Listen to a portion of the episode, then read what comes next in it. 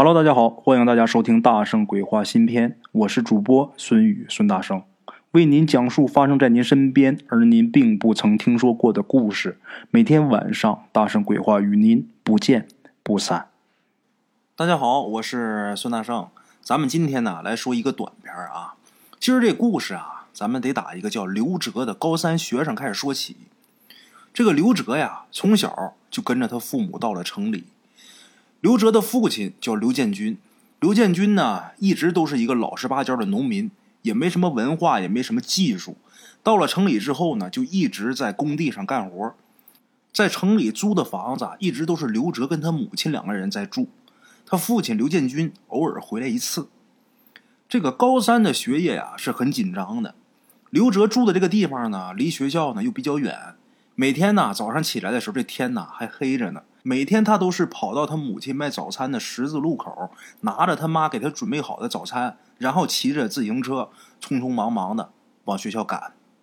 每天都是这样，凌晨四点，刘哲就能听见家里边有动静，因为他妈得早起准备东西出摊卖早点。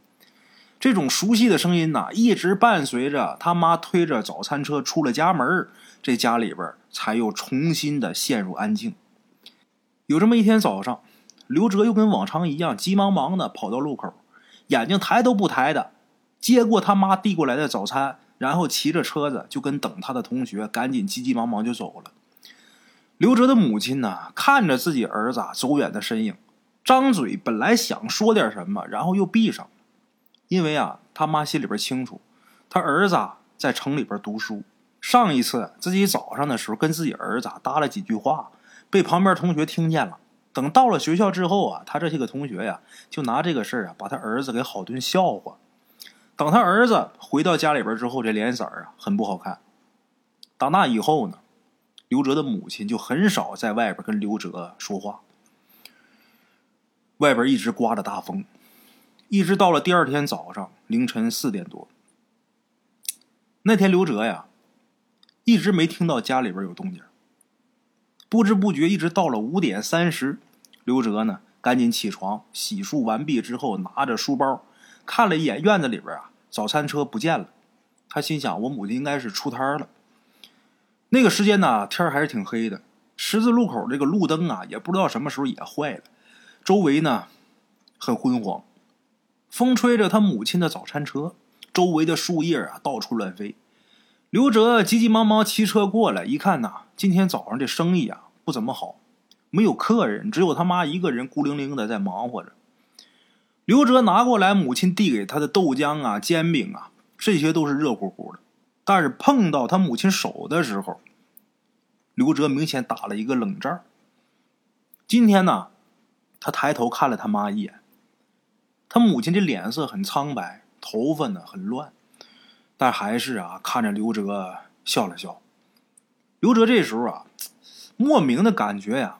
对自己母亲有点愧疚，想问候母亲一句话，但是呢，同学这时候已经骑着车子过来了。刘哲看了他母亲一眼，什么都没说，又急急忙忙的走了。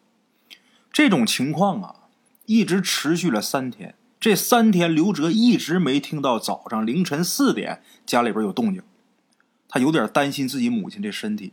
但是每天早上啊，他总能在那个灯光昏暗的十字路口啊。拿着他母亲递给他的早餐，但是最近几天啊，买早餐的人都没有，都是刘哲自己过去取早餐，他妈一个人在那站着。等到第四天早上，家里还是没动静，刘哲有点睡不着了，他想要起来问问母亲是不是身体哪儿不舒服啊。这段时间呢，他每天都是一直到晚上十点钟才下晚自习。回到家之后，桌子上饭菜什么都有，他妈呢也早早的就休息了，他也见不着，就只有每天早上拿早餐的时候才能看见他母亲。刘哲走出房门，看厨房的灯是亮着的，他稍微呀安了安心。但是家里边啊特别安静，这情况有点异常，没有任何声音。刘哲走到厨房门口，叫了几声：“妈，妈，你起来了吗？”这厨房里边一直没声音。刘哲推开厨房的门，他妈不在。刘哲又推开他妈房间的门，打开这房间里的灯。母亲的这床上的被子啊叠得很整齐，人呢也没在屋子里边。又去院子里边，早餐车不在。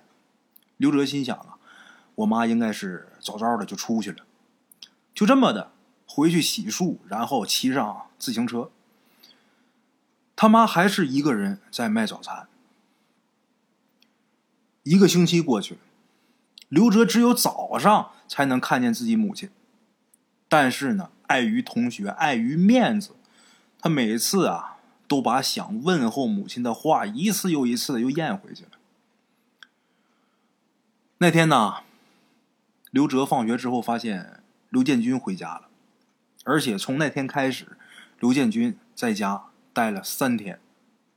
这是刘哲没有想到的事儿。刘建军呐，以前回来就是待一会儿就走，或者待一晚上就走。哎，之前他几乎就是跟他母亲一起生活，跟刘建军呐沟通交流很少，几乎就是没有。自打刘建军回来这几天呐，刘哲就发现一个问题：自打他父亲回家来，每天早上刘哲出门的时候，桌子上啊都有一份做好的早餐。他父亲人也不在。刘哲呢，每天也不吃，他都是去路口拿他妈给他备好的早餐，然后又急急忙忙往学校跑。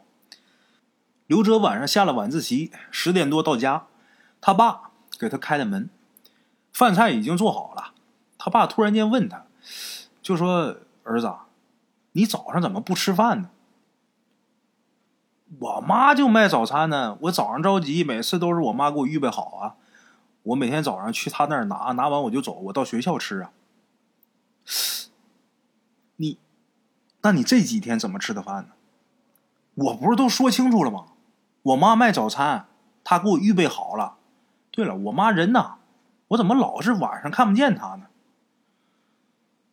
刘建军这时候的瞳孔啊，有点放大，拿出一根烟，点着了，猛抽几口。儿子，你确定早上是你妈给你的早餐吗？那有什么确不确定的？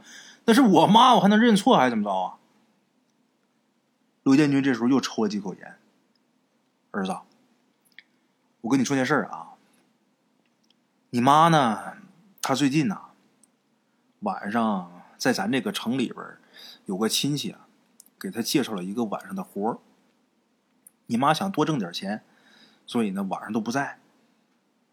哦，刘哲没多想，一直到晚上十二点多，刘哲写完作业，抻了抻懒腰想喝口水，路过他父母的房间的时候啊，透过门缝，刘哲看见刘建军一个人在床上坐着，神神叨叨的拿着一个黑布包的一个盒子，嘴里边不停的在那念叨着什么。刘哲呢，有点奇怪啊，就心想：我爸是怎么了？一天天怎么神叨的呢？刘哲趴这个门缝上啊，就听了一会儿，就听屋里刘建军嘴里边啊，一直在那念叨着，念叨什么呢？刘建军说：“呀，走吧，你走吧，放心走吧，有我呢啊，先委屈你一下，等过几个月呀，我再告诉他。”刘哲听见他爸对着黑盒子。说这些话，刘哲还想听，但是家里边的门呐，突然间有响动。刘哲走到院子里边去看的时候，一看他妈回来了，这脸色啊很白，人呢明显感觉消瘦了，可能是太辛苦，人太累了。妈，你回来了。刘哲他妈呀笑了笑，点点头，没说话，然后就进屋去了。刘哲想了想。我妈可能是太辛苦了，就想再关心关心她母亲。可是等他再转过身时候，母亲已经不见了。这会儿院子里边啊，这冷风刮的挺渗人的。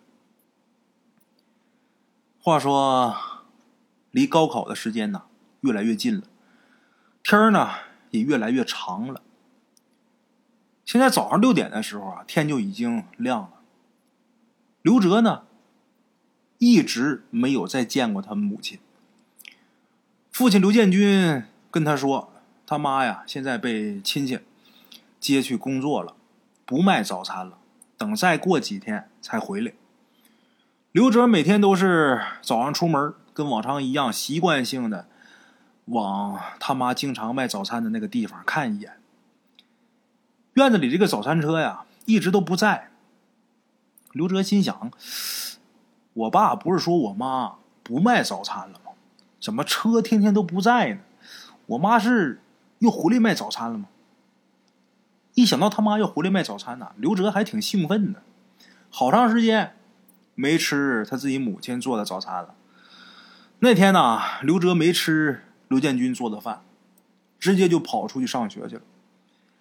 天亮的很早，十字路口呢，早上只有来来往往的人。刘哲一看母亲不在，有点失落。那天他空个肚子去学校了，那一整天都是心不在焉的。等晚上回家的时候呢。再一次经过十字路口，他又看了看母亲经常摆摊的那个位置，空空如也，没人。骑着自行车慢慢的走，前面昏黄的灯光下呀，有那么一个人呐在走，看身形呢很瘦，这衣服啊也很单薄。刘哲赶紧蹬车追上去，他感觉呀这人好像是他妈妈。刘哲这车骑得很快，但是呢，怎么的？都追不上前面那女的，刘哲着急了，不停的在后边喊：“妈妈，是你吗？你去哪儿啊，妈？咱回家呀！你等我一会儿啊，妈。”刘哲在后边喊，始终追不上。前面那个身影啊，刚开始停了一下，后来呢就一直走。刘哲呢就一直追，一直追到离他们家不远有一公园公园有一条小河，追到那个小河边上有一树林里边，这个女的才消失。刘哲找了半天都没找着。回家，一回到家，刘哲就问他爸，问刘建军，就是我今天晚上好像看见我妈了，爸，我妈到底在哪儿工作呢？这一天不回家。刘建军呢，被他这一问给问懵了，也没说话。一直抽烟，刘哲有点着急了，就扳他爸肩膀：“爸，你告诉我，我妈啥时候回来呀？”啊，你妈昨天给我打电话了，说你要高考考上大学了，得花不少钱，她得多挣点钱供你上大学。行了，别惦记了。你妈说了，不想让你分心。刘哲他爸就跟他说了这么一番话。刘哲听完之后啊，心里边就暗下决心：我一定要考上大学，我不能让我妈这么白白辛苦啊！急忙吃口饭，然后就进屋去学习去了。马上就要高考了，学校呢放假了，刘哲在家看书，突然间传来一阵敲门声。刘哲去开门，打开门之后，外边站着两个穿着制服的警察。其中有一个就说：“你好，请问是刘建军家吗？”“呃，是是啊，你你你你你进来坐。”刘哲不知道这警察来干嘛。刘建军呢，这会儿打里边光着膀子，很着急的就跑出来了。这时候，其中一个警察就说：“呀，呃，我们来呀，是为了……”这警察话还没说完呢，刘建军赶紧就抢话：“啊，我知道，就是我们工地上那个工友出事的事呗。”那个没事，您问我慢慢说。我儿子还有几天就考试了，学的还行。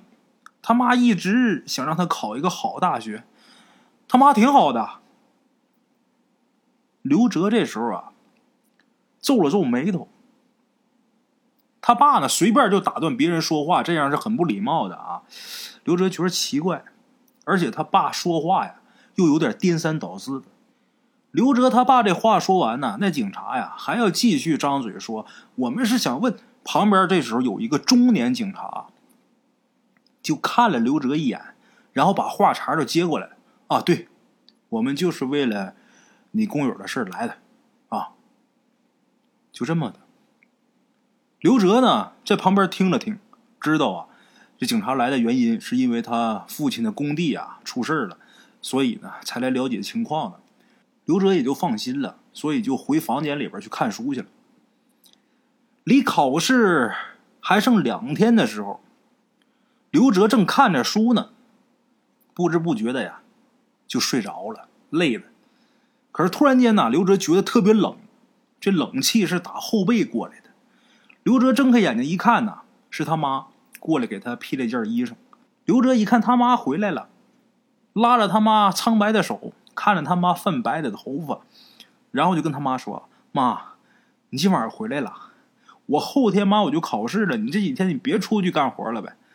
我都好长时间没见着你了。”刘哲他母亲也没说话，就是摇了摇头，看他妈那眼眶里边啊，那眼泪打转没流出来。拿手摸了摸刘哲的头啊，然后呢，就走出了刘哲的房间。刘哲追出去了，桌子上的这个书啊，一下被他给碰掉了。这书一掉地上，刘哲一下醒过来了，原来是南柯一梦，自己刚才是做了一个梦。虽然是做梦，但是可有一个事他的肩膀上确实是披了一件衣裳，他自己记不清楚这衣服是什么时候披上的。这个很奇怪。夏天的晚上啊，很容易着凉。刘哲呢，就盖着这件衣裳啊睡觉了，睡得迷迷糊糊，总感觉他妈呀就在这床头看着他。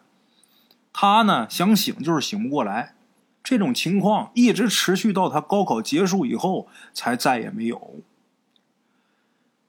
刘哲高考结束回家之后，跟他爸说：“爸，我考试都考完了。”那分儿啊，我也估过了，肯定是没问题的。我妈在哪儿工作呀？我去找她吧。刘哲他妈几乎将近这半年来再也没有推早餐车出去卖过早餐。刘哲呢，这段时间也想明白了，仔细想了想，自己父母的工作呀，没什么丢人的。他跟他爸说要去找他妈，他爸说啊，再等等吧，等你拿着大学通知书了。咱一起去。刘哲他爸说的挺平淡的，本来挺激动、挺高兴的心情啊，又渐渐的平静下来。简短截说，又过了一个多月，刘哲终于是接到学校打过来的电话，让他去取通知书去。刘哲跟同学约好，起得很早，骑着车子一起去拿了通知书。在路上的时候啊，刘哲的同学呀就问他。就说刘哲啊，我有个事儿，我想不明白。那会儿咱学习也忙，现在闲了，你能跟我说说吗？刘哲这会儿很高兴，今儿要领通知书了，这一路啊心情都很好。就问他啥事儿啊？就是在冬天那会儿啊，我早上等你的时候，经常看见你一个人在十字路口，在那停好一阵儿。你干嘛呢？什么？我一个人啊，还有我妈呢。不是，开始是有阿姨，我知道，但是后来有一个星期左右吧，就你自己呀。他同学这个话说完之后啊，刘哲就觉得自己有点头晕。拿了通知书之后，这一路上推着车子往回走，刘哲也不明白，他同学。为什么说那会儿只有他自己？明明还有他妈呀！推着车子往回走的时候，路过他母亲经常摆摊的那个地方，他又特意看了看，哪儿还有母亲的影子？刘哲默默的推开门，看见家里边自己父亲还有两个警察在院子里边坐着。这时候，父亲呢拉着刘哲的手走进了房子里边。他爸跟他说：“走，去见你妈去。”来到了刘建军夫妻的房间，刘建军呐，拿出那个用黑布包着的黑匣子，然后指着这个匣子跟刘哲说：“儿子，你妈在这儿呢。你妈已经没了半年了，爸没敢告诉你呀，担心你学业呀。现在你行了，你考上大学了，我呢？”也算是给你妈有一个交代了。卢建军呢，忍了半年。边上警察呀，默默的看着。刘哲这时候就觉得自己啊头重脚轻，天旋地转，不可能，不可能啊！我前几天我还见过我妈呢，不可能啊！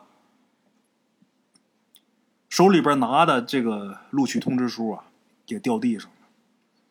刘哲呢，一时间接受不了这个事实。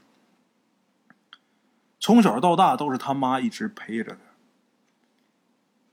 刘哲哭的已经没个样了，满脸都是鼻涕跟眼泪。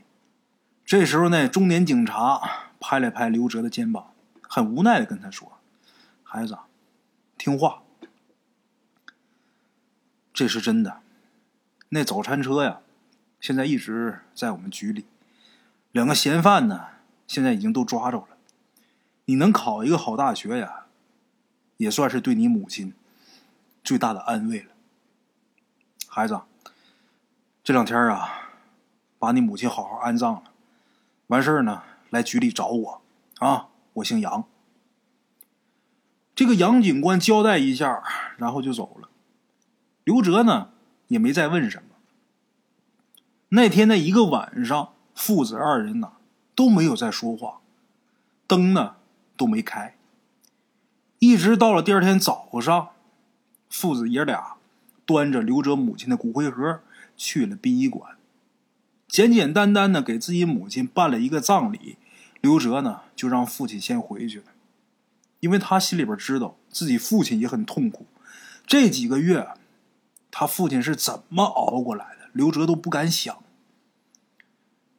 一切的事儿啊，还是去问杨警官吧。走进警察局，杨警官呢把刘哲带到了那个他很熟悉的早餐车旁边。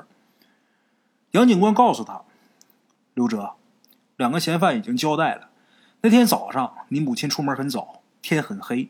两个嫌犯本来就是两个流浪汉，两个人一时起意，大清早看没人，想抢你母亲的钱。跟你母亲争斗的时候，你母亲遇害了。俩人担心被发现，就趁着那会儿没人，把你母亲扔到了一个公园小树林的湖里。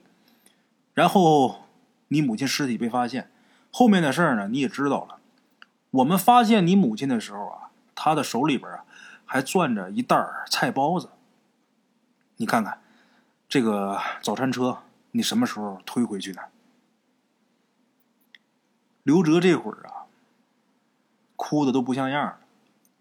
想到那个菜包子，那菜包子是怎么回事呢？刘哲他母亲每天早上起来啊，他母亲是卖包子的，他母亲卖的呀是猪肉汤包。但是刘哲呢，早上不喜欢吃肉，所以他妈每天都会单独给他做几个菜包子。刘哲打警察局里边，把这个早餐车给推回去了。推着早餐车一路往回走，他怀念早上母亲给他准备的早餐，怀念那个味道。他最遗憾的是，母亲卖早餐的时候，最后一个早上，他想跟他妈说话。但是碍于面子，转头就走了。他想啊，如果那时候我要是回头能问候一句我母亲的话，他那一个早上应该都会很开心吧。想着想着，天就已经黑了。刘哲推着早餐车到了他母亲生前卖早餐的那个十字路口。他看着那个空旷的地方，发了一会儿呆，然后把这个早餐车。放到了之前他母亲经常放的那个地方。站在早餐车的前面，面对着车后边的空气，刘哲再也控制不住了，声嘶力竭的喊：“妈，妈，妈！”我曾把完整的镜子打碎，夜晚的枕头都是眼泪。我多想让过去重来，再给我一次机会。我想说过去的时间，我谁都不为，除了空谈，也就是是是非非。我曾把完整的镜子打碎。夜晚的枕头都是眼泪，我多想让过去重来，再再给我一次机会。我想说，过去的时间，我谁都不